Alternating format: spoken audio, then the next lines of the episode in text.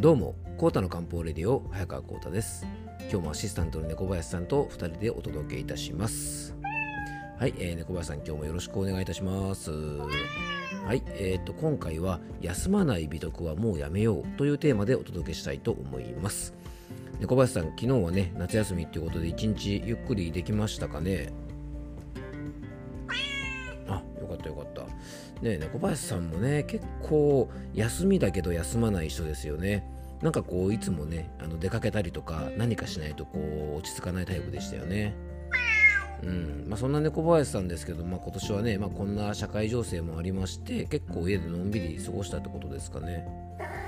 うん。素晴らしいですね、ちなみに猫林さん休みはどんなことして過ごしてたんですか？なるほど。漫画読んでたんですね。猫林さんやっぱ漫画好きですよね。ちなみに猫林さんなんか最近おすすめの漫画とかってなんかないですかね？あおーやっぱ流行りどころいきますね。東京リベンジャーズ。ね今映画もやってますよね。うん。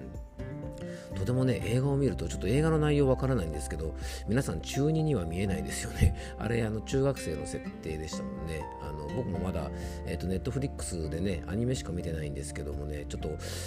この間ね、猫林さんね、あともう一歩で、えっと、東京リベンジャーズね、全巻こちりそうだったんですよね。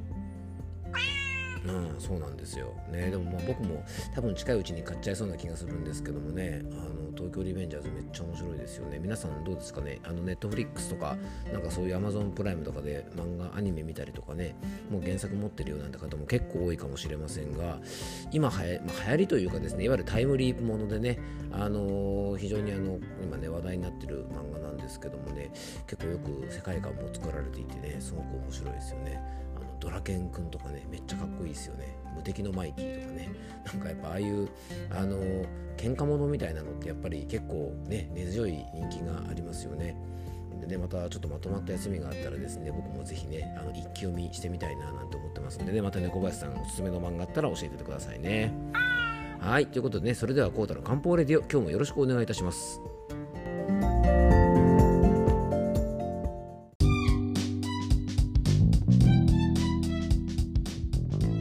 はい、ということでね、早速今日の本題に入っていきたいと思うんですが、えー、最初はですね、ちょっと猫林さんがね、お休み中に読んでいた漫画、東京リベンジャーズについてね、ちょっとお話ししたんですが、えー、今日はですね、まあ、この休みっていうテーマについてね、ちょっとこうお話をしていきたいなと思ってます。はい。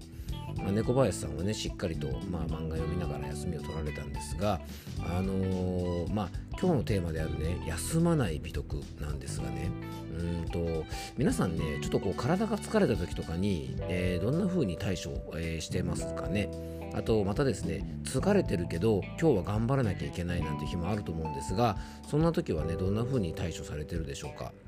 で多分ね僕のこのポッドキャストを聞いてくださってる方なんかはやっぱりあの健康に対する意識が結構高い方が多いんじゃないかなと思うのできっとねあの睡眠をしっかりとったりとかまあ、体を休めたりとか無理をしないとか、まあ、消化のいい食事をとるとかねそういうちゃんとした養生をして、まあ、疲れを取るっていう風にしてる方が多いと思うんですが実はですね日本人がすごく好きな、え疲れを取る方法がありましてそれがですね栄養ドリンクを飲むとかエナジードリンクを飲むっていう方が非常に多くいらっしゃるんですよね。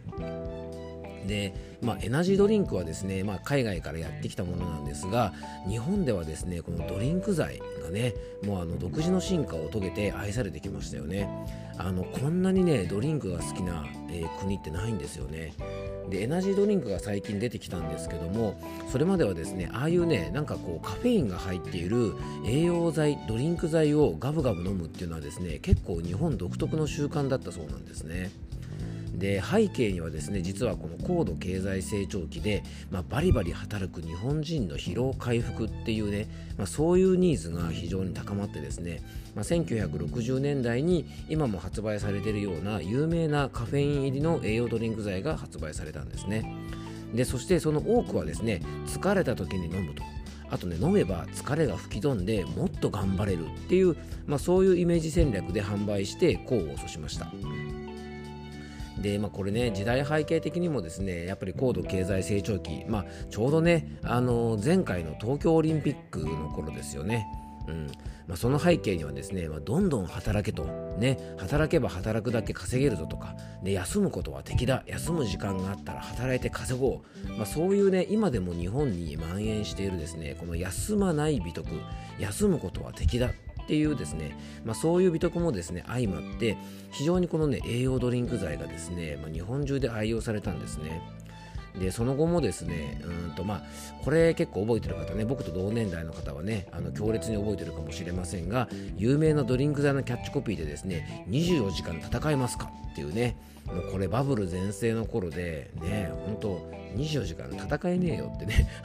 言いたくなりますけどももうでもこの頃はですね、えー、結構ね当時のねトレンディードラマとかには結構こういう場面あったのかもしれませんね。トレンディードラマってなんか懐かしいですよね。例えばね俺昨日さ2時間しか寝てないんだよねとかねあのえ2時間も寝たの？俺なんか1時間しか寝てないよみたいなね、まあ、そういう話をしたりとかいや昨日はさ徹夜でプレゼン資料作っちゃったよみたいにですね長時間労働していることとか睡眠時間が短いこと、まあ、いわゆるね寝てない自慢をする男の人とかがね昔は多数いたそうですね。まあ、今だとですねこの寝てない自慢をしてしまったりすると寝てない要は睡眠時間の確保ができてないイコールもう自己管理ができていないあとね徹夜で仕事をする、まあ、イコールこれね仕事の段取りができていない非効率的な仕事をする人っていうですねまあこういうことをですねうかつに言ってしまうとねいわゆる逆に今はもうダメな人っていう印象しか、まあ、与えないですよね。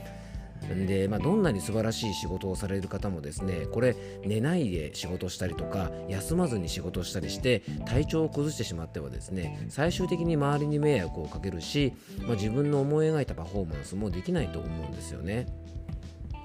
で世の中にはもちろんねショートスリーパーって言われるように本当に寝ないでもですねあまり寝なくてもあの仕事のパフォーマンスが落ちなかったり、まあ、健康を害さないなんて言われてる方もいるそうなんですが多分それはねごくごくごく一部の方で、まあ、本当に特殊な人だけなんでねそういう人の真似を、まあ、僕ら普通のね一般の人間がするとこれ大怪我しますから是非ね注意していただきたいと思いますしまあ、最近はね新型コロナウイルスの影響で見かけなくなったんですがコロナ前とかはですね寝てない自慢とか休まさ休まない自慢と同じで要はですね風邪で熱があるけど僕頑張って仕事してますとかですね。あとインフルエンザだけど大事な出張があるので頑張って行ってきますみたいなことをですね結構平気であのー、なんとかな体調悪いけど僕頑張ってるでしょアピールみたいなことをですねする方も、あのー、コロナ前なんかは結構いました。まあこれ今やっちゃったら 非常にまずいですよね。まあ、当時ももちろんまずいんですけどもね。うん、なのでこの休まない美徳っ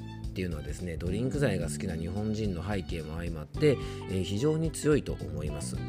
でねこの体を休ませないっていうことは、まあ、どういうことかってことをですね、まあ、今一度皆さんね考えてみていただきたいなと思います。でドリンク剤なんかはよく言いますがカフェインが入ってるものはねやっぱ疲れの先送りでその時の疲れを紛らわせて先送りしているようなものです。なのでねそういうものをねあのカフェインドリンクをガブガブ飲んで頑張ってるっていうのはですね、まあ、決してこれねあの褒められたことではないと思います。なのでねしっかり休む時間を作って規定の時間で仕事を仕上げる、まあ、これがねやっぱ今の時代の、まあ、かっこよさじゃないかなと思います、うん。なのでね、まあ、ここ一番ちょっと無理しなくちゃいけないって時も当然世の中にはね、人生の中にはありますので、そういう時はね、そのカフェインドリンクなんかをちょっと使ったりすることも、まあ、たまにはいいかもしれませんが、そうじゃなくてですね、慢性的に疲れたりとか、えー、疲労感が取れないような時はですね、そういうものでごまかすのではなくて、なんで疲れが取れないかっていうですね、生活のね、あの皆さんの中の仕組みをもう一度考えていただいてですね、えー、疲れとか眠気とかそういったものを紛らわせたりとかして、まあ、疲れない休まない美徳をね、あのー、まあね、これからはちょっと気をつけていただきたいなというふうに、えー、と思っております。ぜひですね疲れとか眠気っていうですねこれ体からの休めサインですからそういうものを聞いた時はですねぜひあの体の声に耳を傾けてあのこれからはねやっぱり休む美徳ね休みをどう過ごすか体をどう癒して、えー、仕事のパフォーマンスを上げていくかってことをですね、えー、考えていただけるといいんじゃないかなというふうに思います、えー、今日はですね休まない美徳はねもうやめようということでねちょっとお話をさせていただきました。えー、今日も聞いていただきありがとうございます。どうぞ素敵な一日をお過ごしください。漢方専科サーター薬房の早川浩太でした。では、また明日。